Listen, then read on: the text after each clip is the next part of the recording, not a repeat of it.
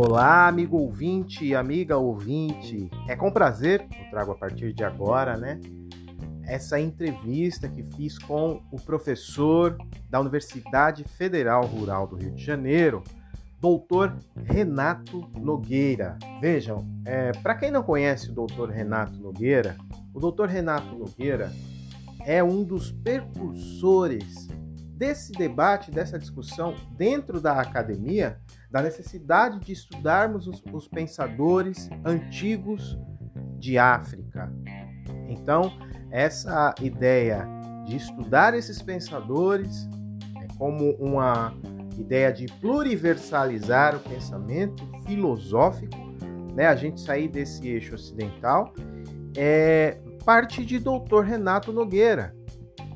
Né? Então, é importante que a gente dê esse crédito ao doutor Renato Nogueira, né? E que, para mim, é especialmente é, única essa entrevista que eu estou fazendo com o doutor Renato Nogueira. Tem um pouco aí da minha da minha admiração pelo doutor, tem um pouco aí também da minha é, ideia de como trabalhar com esse tema também, né? Esse podcast eu posso dizer que ele está sendo construído nesse momento histórico, justamente porque a gente tem pensadores como o doutor Renato Nogueira, né? Então, o doutor Renato Nogueira foi orientador, foi mentor de nada mais, nada menos do que Catiúcia Ribeiro, né? Azangeri, dentre tantos outros que fazem esse debate de forma muito maestral, de forma muito é, é, objetiva, de forma, eu diria, é, revolucionária. Né? No momento em que a gente tem uma academia com pessoas, com muitas pessoas pretas, que já tem agora um lugar de pensamento.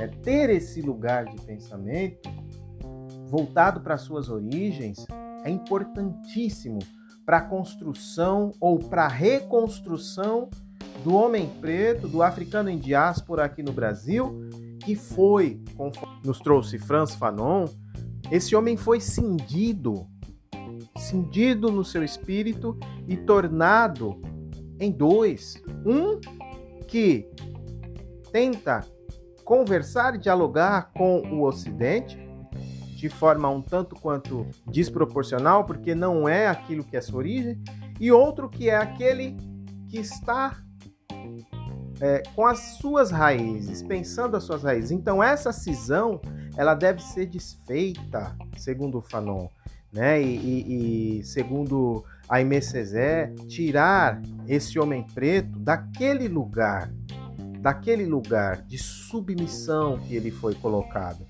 É, é importantíssimo esse debate, tanto em questões estéticas, que são as que, as que permeiam né, a filosofia debatida pelo professor Renato Nogueira, quanto nas questões epistemológicas, que também é uma fonte é, é, importante de luta e de debate intelectual.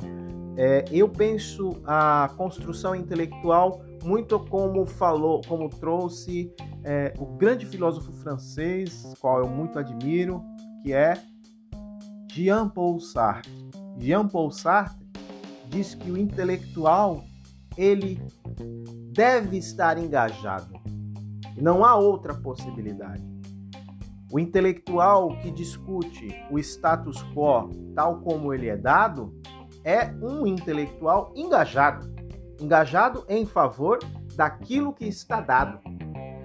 O intelectual que se engaja em prol da revolução, como fez o próprio Sartre, muito admirado por Fanon, pelos poetas da negritude, Aimé Césaire, Leopoldo Sedar Segó.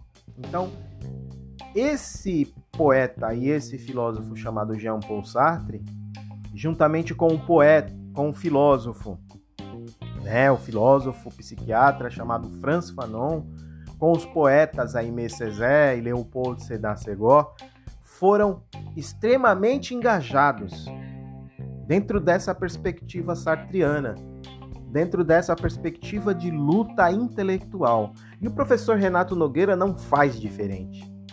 Né? Então eu acho que vocês terão um episódio muito, mas muito instrutivo. É um prazer trazer a vocês a entrevista desse grande intelectual negro brasileiro. E fiquem aí então com a entrevista de Dr. Renato Nogueira.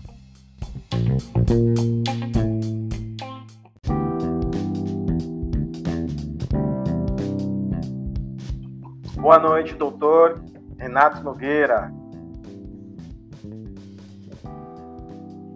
Boa noite, Daniel Christian. Obrigado pelo convite. Feliz de estar aqui no podcast com você e com as pessoas aqui ouvintes também e as pessoas que assistem também pela internet o vídeo. Ótimo, doutor Renato Nogueira. Eu queria, antes de mais nada, é, dizer ao senhor da satisfação de tê-lo aqui no, no, nosso podcast, para os nossos ouvintes ter essa perspectiva né, de estudo afrocentrado, de, de filosofia africana. É, e faz muito tempo que eu tento falar com o senhor e agora, assim, o destino acabou nos, nos, nos proporcionando aí esse encontro. Então, para os nossos ouvintes vai ser muito proveitoso. Doutor, eu queria que, então, para a gente começar essa entrevista, que o senhor começasse falando da sua trajetória intelectual, da sua trajetória de vida. Quem é Renato Nogueira? Fala isso aí para o nosso ouvinte. Então, é, sou um, um, diria, um homem comum, né? É, uma pessoa nascida num bairro muito tradicional no Rio de Janeiro. Nasci em Oswaldo Cruz, um bairro muito tradicional, a terra da Portela. É, meu falecido pai, meu pai já é falecido, seu Renato, né, que foi militar, sai da carreira militar para poder vender livro, vender livros e discos. Minha mãe, uma fez 70 anos agora em 2020, nasceu em 1950. Ela, uma leitora quanto mais, uma leitora, sempre gostou muito de ler e sempre lendo de poesia, ficção, lendo tudo. É, estudei no Colégio Pedro II, no Rio de Janeiro. Meu avô, seu Wilson, foi uma pessoa muito importante na minha formação, meu avô materno, porque meu avô paterno não tive chance de conhecer, meu avô paterno, materno, ele me contou muitas histórias que ele tinha aprendido com o avô dele, ele frisava isso muitas vezes, né? Aprendi com meu avô tal, tal história, me contava essas histórias. As minhas duas avós, tanto Elvira, minha avó materna, Dona Maria de Lourdes, Dona Elvira, né, a avó materna Elvira, a avó paterna Maria de Lourdes, pessoas muito é, com uma sabedoria, com conhecimento, com acolhimento, com beijo, com carinho. A Dona Maria Lourdes fumava, né, é, fumo de rolo, né, tradicional, então uma rezadeira. Minha avó, Dona Elvira, uma pessoa muito especial que durante muito tempo da vida cuidou das pessoas como uma zeladora de, é, de santo no campo da, da Umbanda, né, que tinha ali o preto velho, a preta velha, sempre ali cuidando das pessoas nesse aspecto. Então, uma formação sempre muito especial. É, fui criado com meu irmão Marcelo, tem um outro irmão que mora em Florianópolis, o Rafael, querido também, super querido, de educação física, e Marcelo é botafoguense, né? Me influenciou a me tornar botafoguense, meu irmão, sendo mais novo que eu, quatro anos, mas ele que me botou a pilha, né? De ser botafoguense, acompanhar os jogos do Botafogo. Ele um garoto, mas tinha muito isso é, minha prima Letusa, prima Nani. Então, assim, uma família que me formou, né? Que me ajudou a me formar. Então, tem muito a ver com a minha formação, minha trajetória. E fiz faculdade de filosofia, graduação, mestrado, doutorado em filosofia, que também foi fundamental na minha formação acadêmica. Não posso, né? Fui aluno, professor Bento Prado Júnior, meu orientador de mestrado, é, um, uma grande figura na história da filosofia no Brasil, né? Professor da USP, da UFSCar, onde eu estudei morei em São Carlos, onde estudei, o programa era Filosofia, Epistemologia da Psicologia e Psicanálise, era esse o título do programa, então a gente estava sempre estudando Freud, Lacan, também estava ali, fazia parte do programa, né, com filosofia moderna, filosofia contemporânea.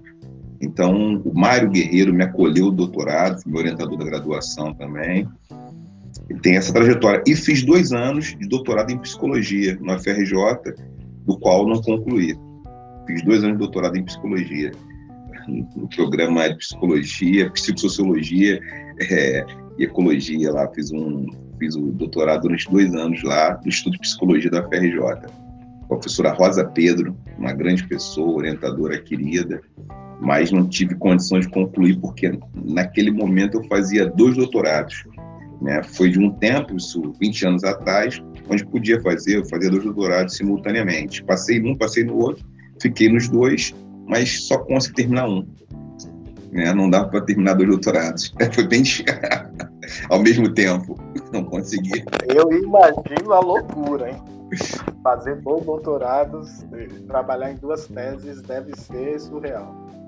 Doutor, é, agora eu queria que o senhor falasse para o nosso ouvinte é, a sua dissertação, qual foi o tema que foi abordado, na sua tese de doutorado, qual o tema que foi abordado, dá uma, um panorama geral para a gente disso. Então, minha dissertação de mestrado é, chama-se O Fundamento da Moral, Schopenhauer Crítico de Kant. É, eu fiz uma leitura crítica da ética kantiana. E num dos capítulos eu faço um debate é, a respeito da prefiguração filosófica do recalque freudiano. Então, a partir de uma discussão do Schopenhauer, a proposta era demonstrar como o argumento do Kant era um argumento equívoco, né, o argumento da ética do dever, que não tem um imperativo categórico, que tinha um imperativo hipotético. E para sustentar isso, eu vou falar da vontade, mas eu vou falar do inconsciente. E de como, de alguma forma, Schopenhauer está percebendo alguma coisa que mais tarde o Freud vai trabalhar como inconsciente e vai falar de um recalque. E se tem um recalque, tem uma impossibilidade é, da ação humana ser baseada só em elementos racionais, em conteúdos da razão, em certa medida. Então foi por aí, e aí foi a partir que comecei também a retomar Freud, estudar Freud nessa época, já era alguém que me interessava por Fanon, já tinha lido esses autores, vários autores, é, vamos dizer, de contextos antirracistas, autores dos Estados Unidos, autores como Franz Fanon, é, já tinha chegado até mim Angela Davis, que não estava nem traduzido nessa época. Porém, era um momento que esses autores e autoras não faziam parte do rol da academia, nesse momento. Doutorado, por fazer isso, então, porque eu entrei no mestrado, eu tinha 23 anos, em 1996, né? Foi de outro momento histórico, né? Outro tempo, né?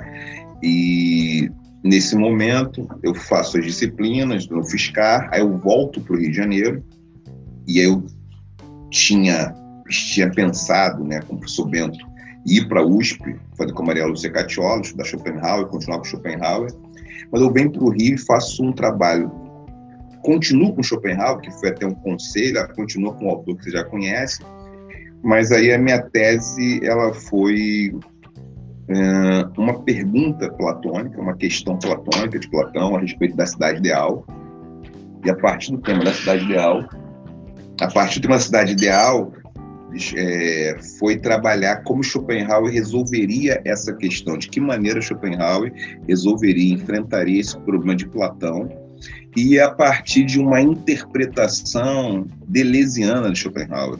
Deleuze nunca falou de Schopenhauer, fala muito pouco, nunca fez um texto específico a respeito de Schopenhauer, como fez de Bergson, ou de próprio do Kant, ou de tantos outros autores que ele se debruçou para poder pensar junto com outros autores.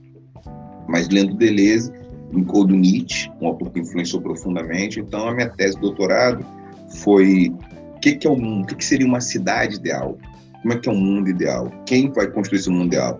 E aí a proposta é chamar os artistas para a cidade, os artistas com as pessoas que fossem capazes de é, exercitar um tipo de negação da vontade Schopenhaueriano, um tipo de é, estado de, entre aspas, nirvana, um tipo de estado diferenciado, extraordinário, fora do comum, para poder fazer a gestão de um espaço que fosse esteticamente estimulante e produzisse uma vida sem guerra, uma sociedade sem guerra. Então, trocando em miúdos, a proposta da tese doutorado chama-se a tese doutorado, o título foi O Mundo como Espetáculo Estético, é, arte e verdade na filosofia de Schopenhauer, arte. Então, assim, a ideia foi a estetização da realidade, pensada muito fora disso que a gente hoje chama de estetização da realidade, mais comumente, mas é uma estetização proativa, positiva, que produz um tipo de comunhão com as coisas. Então, era essa foi um pouco a ideia, argumentar em favor disso. Um tipo de estetização da realidade que promove um tipo de irmandade entre os humanos e entre as coisas. Isso seria provocado é, por uma construção artística do mundo, uma construção artística da vida. Perfeito, doutor. Veja, eu tenho, eu fiz, eu, eu preparei previamente aqui algumas questões, é, e aí eu vou entrar em um artigo que o senhor fez para a revista ABPN, é, que você trata de elementos gerais para uma ética afroperspectiva, afroperspectivista. Uhum. Então, eu queria que o senhor falasse um pouco desses elementos aí para o nosso grupo. Então, é, o que, que eu, a gente pode trabalhar com uma ética afroperspectivista, elementos fundamentais? É, afrocentricidade é um dos elementos importantes para falar de uma ética afroperspectivista. É um dos pontos que a gente pode dizer que é muito relevante para esse processo, para a gente entender uma ética afroperspectivista. Então, a afrocentricidade, que é uma resposta ao projeto eurocêntrico, uma resposta que procura uma localização é, procura relocalizar as pessoas africanas, afrodescendentes no contexto da diáspora, mesmo no contexto das opressões é, em conjunturas africanas, tem muito a ver com isso.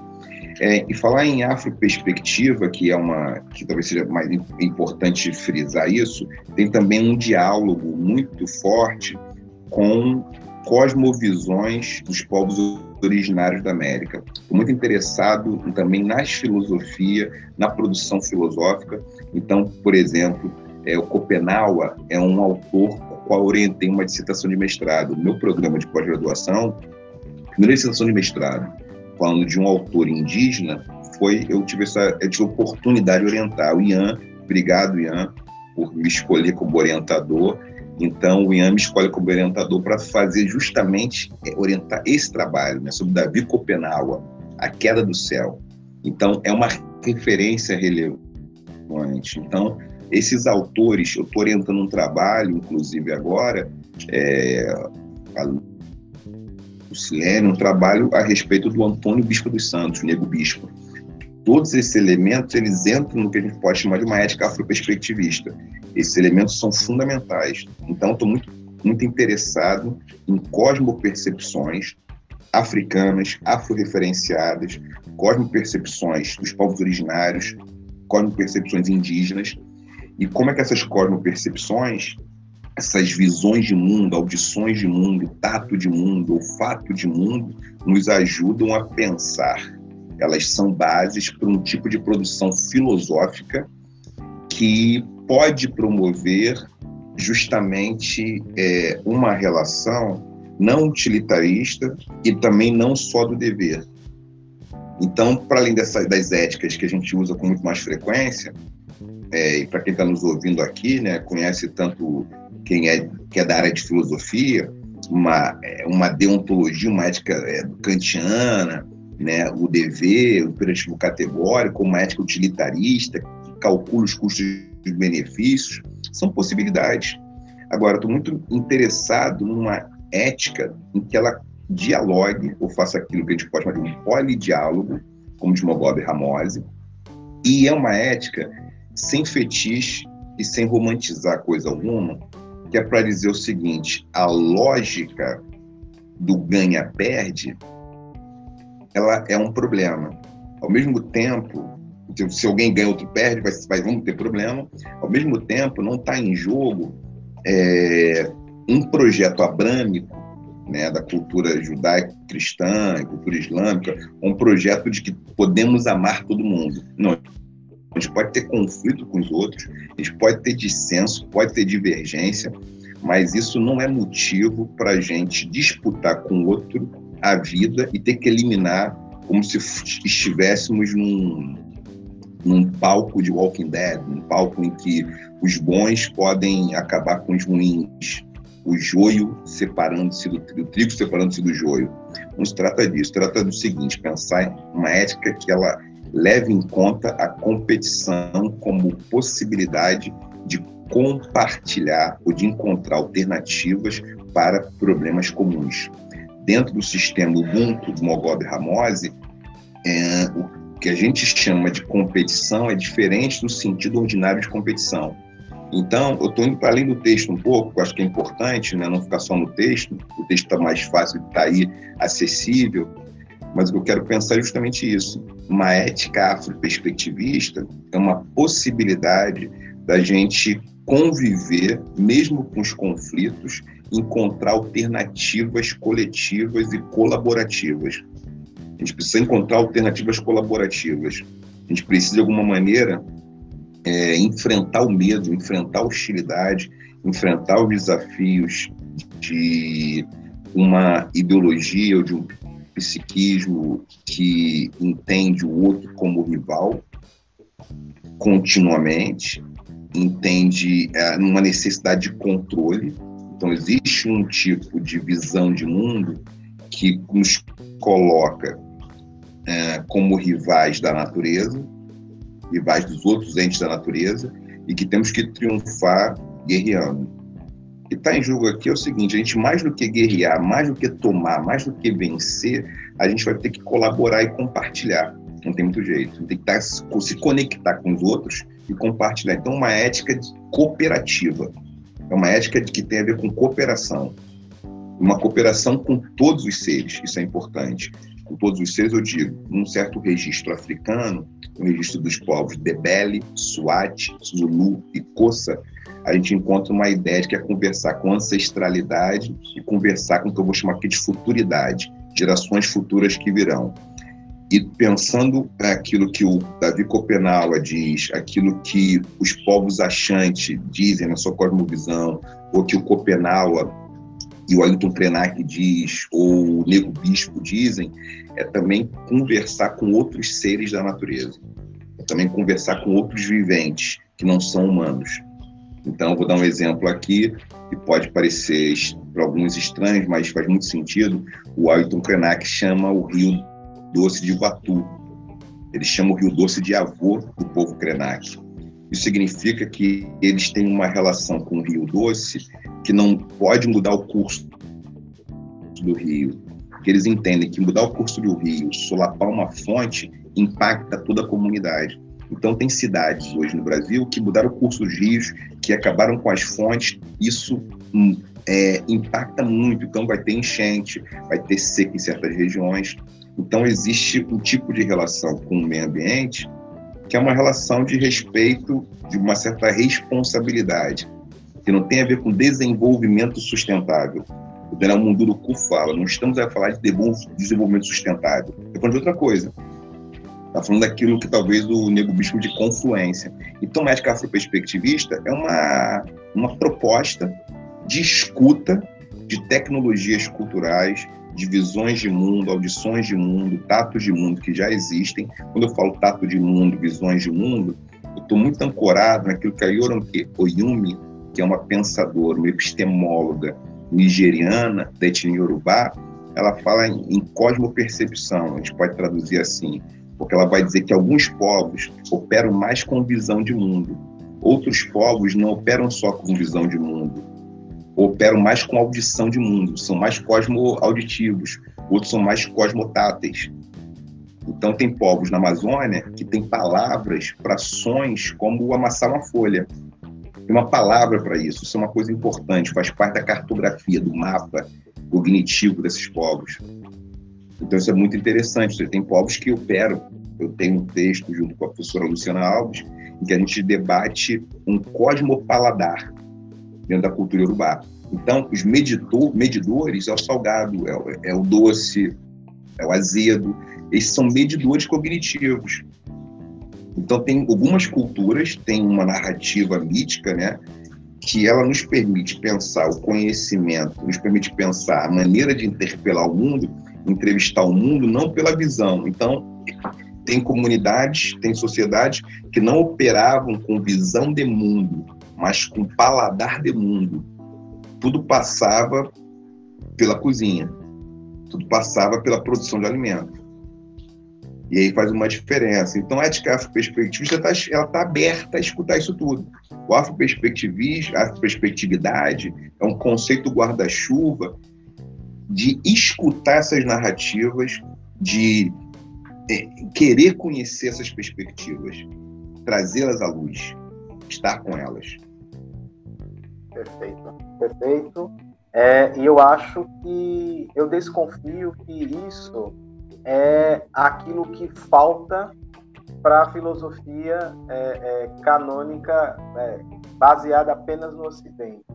Né? E aí, essa provocação, porque eu, eu gosto muito do jeito que você enxerga é, a filosofia, a relação da filosofia com o Ocidente.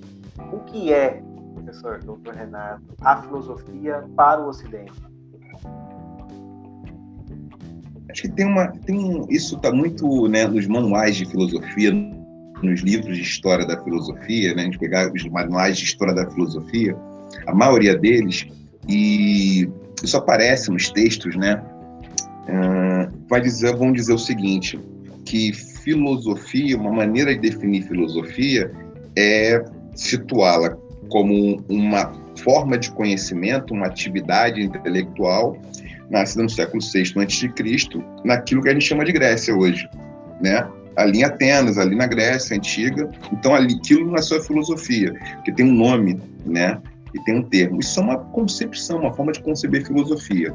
Eu gosto muito, além do George James, Molefe Chante, Teófilo Bengar, eu gosto desses autores que estão recuperando textos mais antigos que os textos gregos. Eles estão se debruçando sobre textos mais antigos do texto grego e encontram um termo, requet, que, segundo egiptólogos africanos que trabalham com isso, é o termo que se refere à filosofia. E tem uma definição que aparece nos ensinamentos Ptahotep. Ptahotep, um ensinamento na quinta dinastia, né, um, um, um vizir, né, um alto funcionário é, do Kemet, o termo né, para Egito é Kemet, o termo Egito é um termo estrangeiro, ele se entendeu como Kemet, e o Kemet, ali esse, o Ptahotep, o que o Ptahotep ele faz? Ele fala de uma arte que nunca se chega à conclusão, de uma arte que está sempre por fazer, que está sempre por procurar medir a verdade, né? É um exercício constante de medir da relação com a verdade. A definição de filosofia que está ali, que ele faz. Agora, esse material é pouco conhecido, é pouco lido esse material, né? Esses materiais não aparecem muito nos circuitos oficiais de ensino. Então, acho que isso tem muita gente falando sobre isso. Eu orientei a Catiúcia Ribeiro né, no mestrado, tive a felicidade de orientá-la, uma pessoa muito conhecida aí no debate né, de filosofia africana. É, conheço a Zangeri, então orientei algumas pessoas, a Ellen Rosa, e a Alexandre Laudino, uma pessoa maravilhosa, um amigo, inclusive, querido, que se tornou meu, meu orientador, foi me orientando, né? que orientei em trabalhos né, com filosofia e autorias africanas, autores e autoras africanas e africanos, como tenho orientado, continuo orientando, tanto na filosofia como oriento na educação. No programa de filosofia, eu sempre dou preferência a orientar é, essas autoras e autores que não têm tantas pessoas estudando. Então, vamos supor, se alguém aparece para estudar Foucault, com certeza tem colegas que conhecem bem Foucault que podem orientar esse trabalho. Eu já orientei trabalhos sobre Foucault, ou tinha alguém para orientar Deleuze, orientar um trabalho sobre Nietzsche, vai ter muita gente que pode orientar. Agora, é, o Attila Bembe, que hoje está mais conhecido, ou Franz Fanon, eles são autores talvez menos frequentados, né? Ou o Yumi, por exemplo, ou se a gente for estudar, por exemplo, a Menomop, né? O Tarotep, então é, são autores, William Hummel, que é um filósofo tem pouco material sobre ele moderno, mas tinha um trabalho incrível. Então, se a gente for fazer um, um, um, percurso dos estratos que sobrou dos trabalhos dele também, vai ter menos gente para orientar esse trabalho. É, a Dilbenia Machado tem um bom trabalho a respeito dessa história da filosofia africana, pegando várias autoras e autores, apresentando. Então, agora, eu não tenho em nenhum momento, eu não tenho, quando falo de filosofia ocidental, não tenho uma querela, quem descobriu, né? Quem descobriu primeiro a filosofia, quem inventou a filosofia. Eu não estou tão preocupado com essa questão. O que eu afirmo é simplesmente que os textos mais antigos que eu conheço são textos africanos.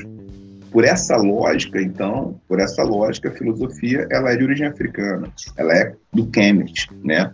Assim como a gente fala em Grécia para falar de Ocidente, eu estou falando em Kemet para falar de África, não só como continente, mas como paradigma cultural, um conceito que não tem a ver só com, com, com o continente.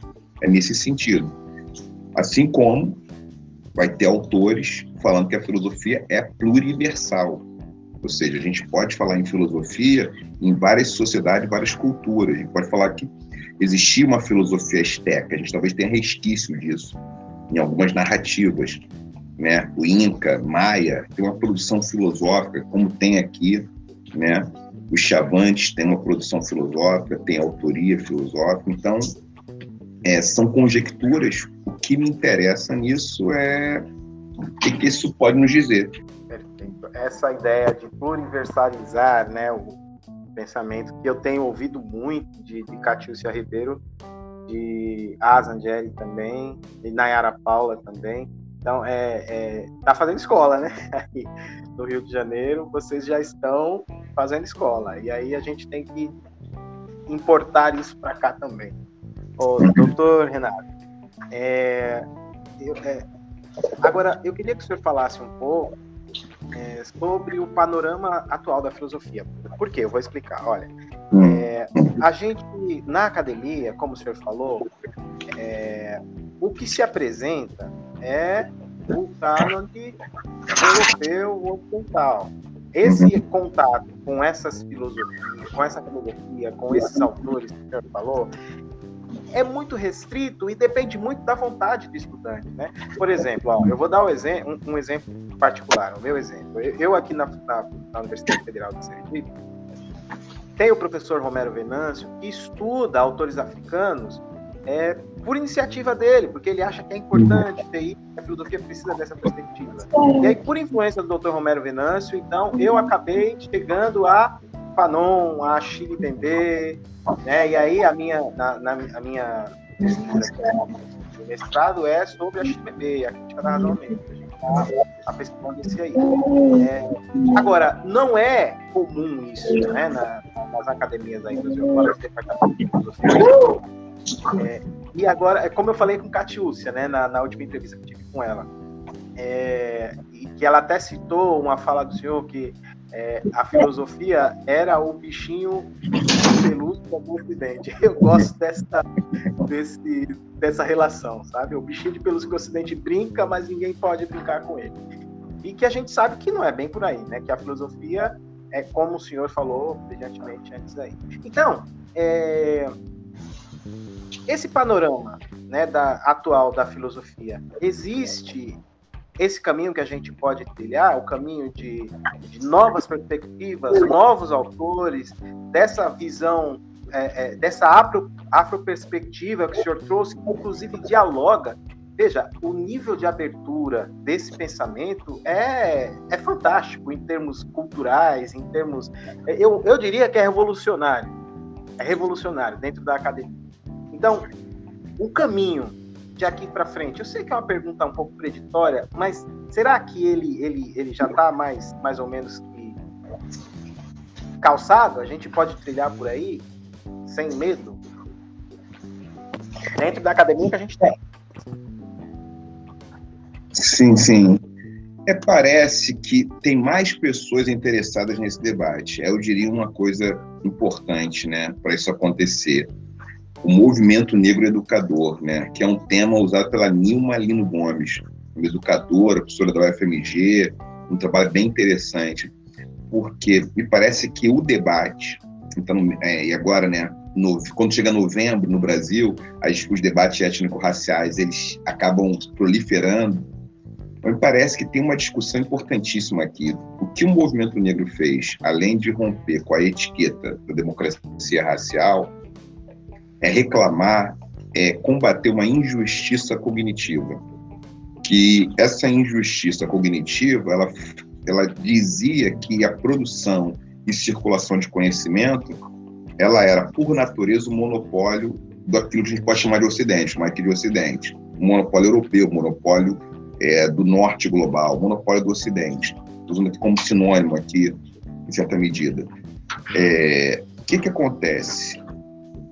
A gente pode dizer que, sem sombra de dúvidas, no meu entendimento, a gente tem, nesse momento, uma diferença, um momento mais oportuno para que esses debates sejam feitos.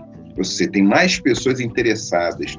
Então existe, vamos dizer, uma reivindicação de estudantes por trazer esse fazer esse debate. É, tem mais pessoas se interessando por estudar esse assunto. Então, acho que aumentou o volume de pessoas interessadas nesses assuntos, até porque mudou a cara de estudantes de filosofia, estudantes no geral. Né? É, eu lembro que quando eu fazia graduação, mestrado, doutorado, né, muitas vezes eu era o único estudante negro numa sala de aula. Isso, isso diz muita coisa a respeito do que eram esses espaços, né? o que era pós-graduação.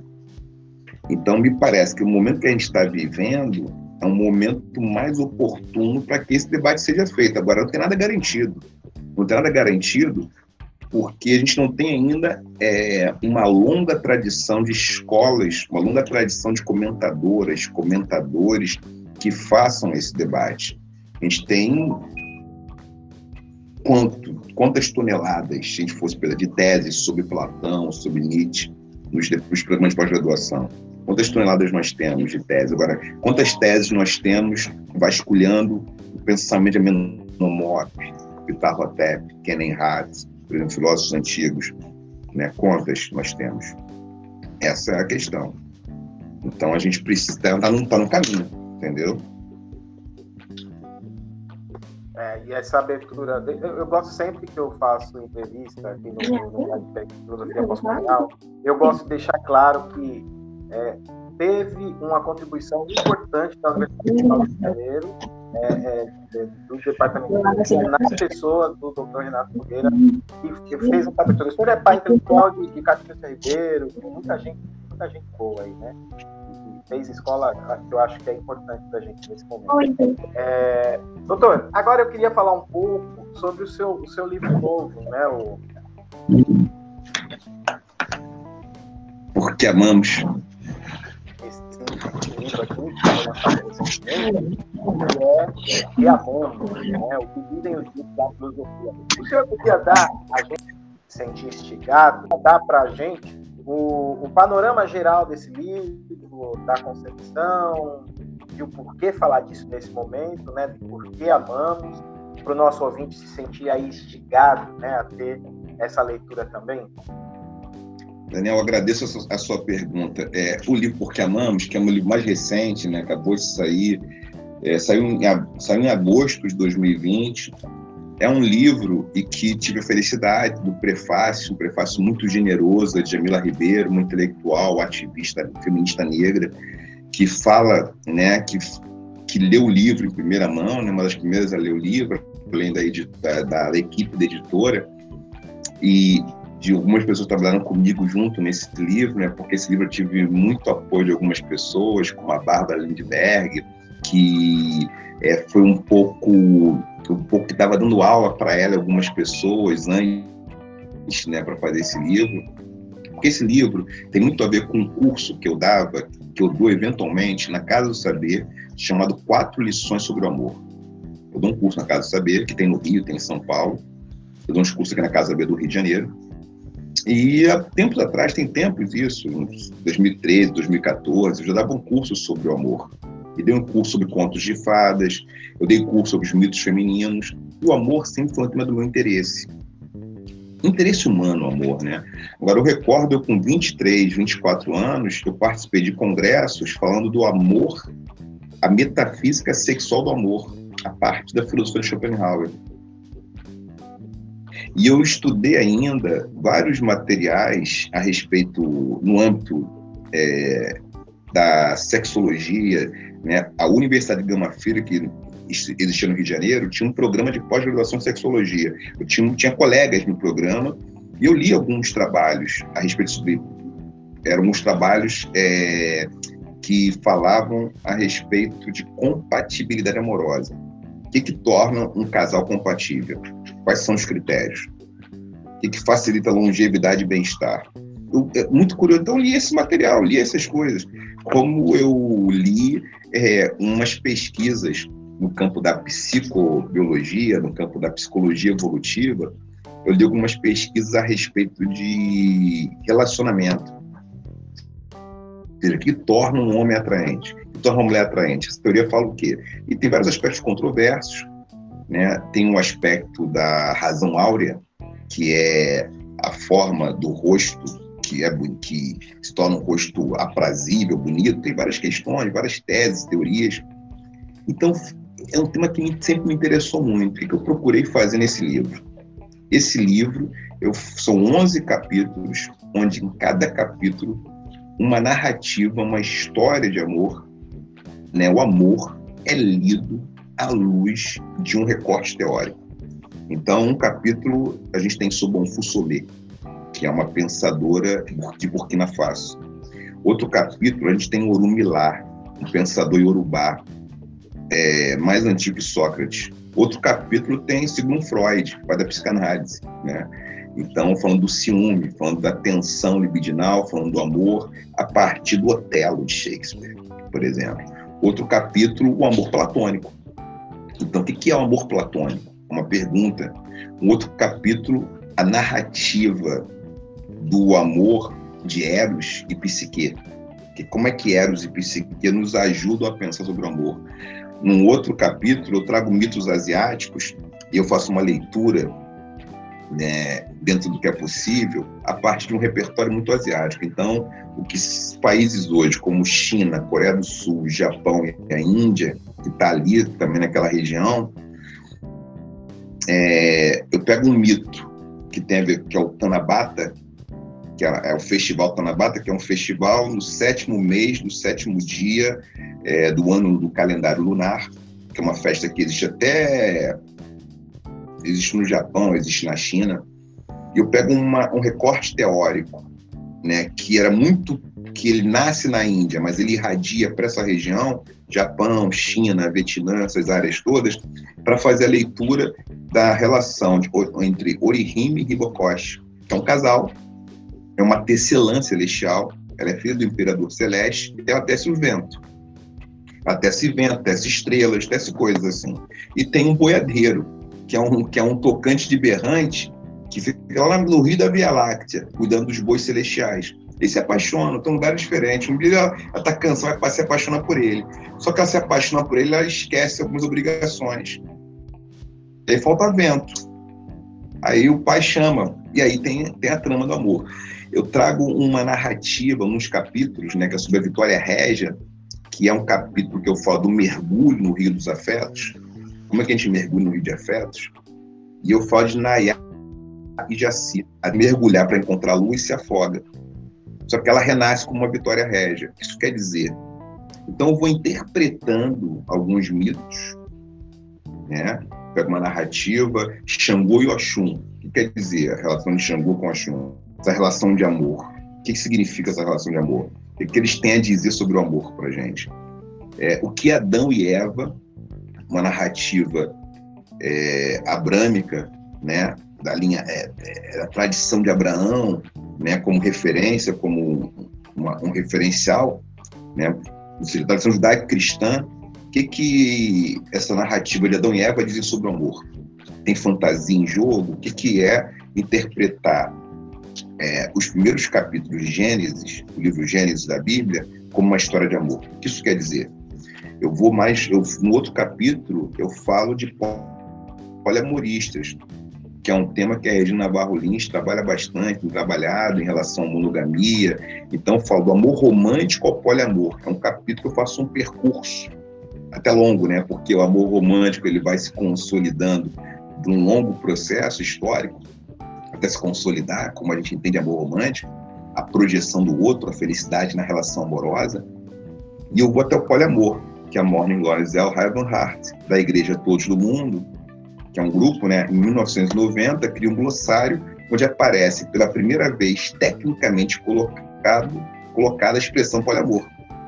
Então, a Morning Glory Zell Heart, ela é, é a responsável por sistematizar é, o que seria é, uma série de critérios para poliamoristas. Né? Hélio Oberon, Zell Helgenhardt são percursores desse debate. Então eu vou lá, mas é um livro que não é um livro acadêmico. Então, apesar de eu fazer esses históricos, muita coisa nota de rodapé bem suave e eu vou dizendo de, é, de uma maneira que é para a gente poder conversar sobre o amor. Então, esse livro é um livro para presentear qualquer pessoa, independente dos interesses que a pessoa tem por uma pesquisa acadêmica. Não um livro acadêmico, é um livro de divulgação, é um livro em que eu procurei é, fazer o melhor para conversar com as pessoas sobre o amor. Então, esse foi o objetivo. Então, poliamoristas, eu comento isso, poliamoristas não são pessoas que se relacionam com qualquer pessoa, não é sinônimo de relação aberta, é sinônimo da possibilidade que as pessoas têm de amar mais de uma pessoa simultaneamente, de se relacionar de modo não mononormativo. Ponto. O que é diferente do amor romântico. O amor romântico ele prega mononormatividade. Ele já parte do pressuposto que existe uma pessoa que é meu complemento afetivo sexual, enquanto poliamoristas não. Poliamoristas não trabalham com ciúme, trabalham com compersão, ou seja, não pode ter ciúme. não posso controlar como uma pessoa sente como uma pessoa quer. Então são princípios. Eu, eu vou então apresentando isso ali, né, bem suave, que é para as pessoas interessadas, né, são 11 capítulos, mas é, é, é bem suave. Então, para as pessoas poderem conversar a respeito disso, de uma primeira entrada, quem quer entender que é o amor romântico, entender que é o poliamor, entender que é o amor policonjugal, é no capítulo, né? Policonjugal não é, não é poli. É, não é uma relação, vamos dizer. É, a gente pode confundir policonjugalidade com poliamor, nem confundir policonjugalidade com poligamia ou com poliandria, é uma outra coisa. Então, o amor policonjugal ele tem muito a ver com a necessidade de uma comunidade, de uma dada sociedade, que todas as pessoas têm o direito a amar. Se todas as pessoas têm direito a amar, existe uma necessidade da comunidade fazer um arranjo para que ninguém fique só. Então, tem um princípio que é comunitária, assim, ninguém pode ficar só. Então, as sociedades tradicionais africanas que operam pela policonjugalidade, que operavam pela policonjugalidade, não podia ter uma pessoa com 30 anos sozinha pedindo, né? É, se fosse no mundo de hoje, né, pedindo pizza às duas da manhã sozinha, solitária, vendo seu canal de streaming, sem ter ninguém para mais e para amar essa pessoa. Não faz sentido esse contexto cultural, porque a policonjugalidade é um princípio normativo então, o amor ele está dentro dessa compreensão, ou seja, todos têm que ter possibilidade de encontrar alguém para amar e ser amado, e ser amado. Então, eu comento esse nesse caso. Então, são vários capítulos, né? Então, amor policonjugal, quando Adão conheceu Eva, amor platônico, o presente do amor, né? O amor como presente o amor como estar presente também. É tanto nesse pleno amor, é tanto amor como estar presente como presente alguém. O amor como contação de história, eu pego um mito do Oriente Médio, uma narrativa tradicional do Oriente Médio, que é Sherazade, As Mil e Uma Noites, Sherazade, o Rei Shariar. O amor como sobrevivência, e eu pego algumas teorias né, que tem controvérsias. Então, um pouco esse caminho aí, falei muito, mas quero, te, quero ouvir aí você e a, a, a, comentários e questões, interrogações que você e o teu público, né, possam trazer aqui para gente conversar.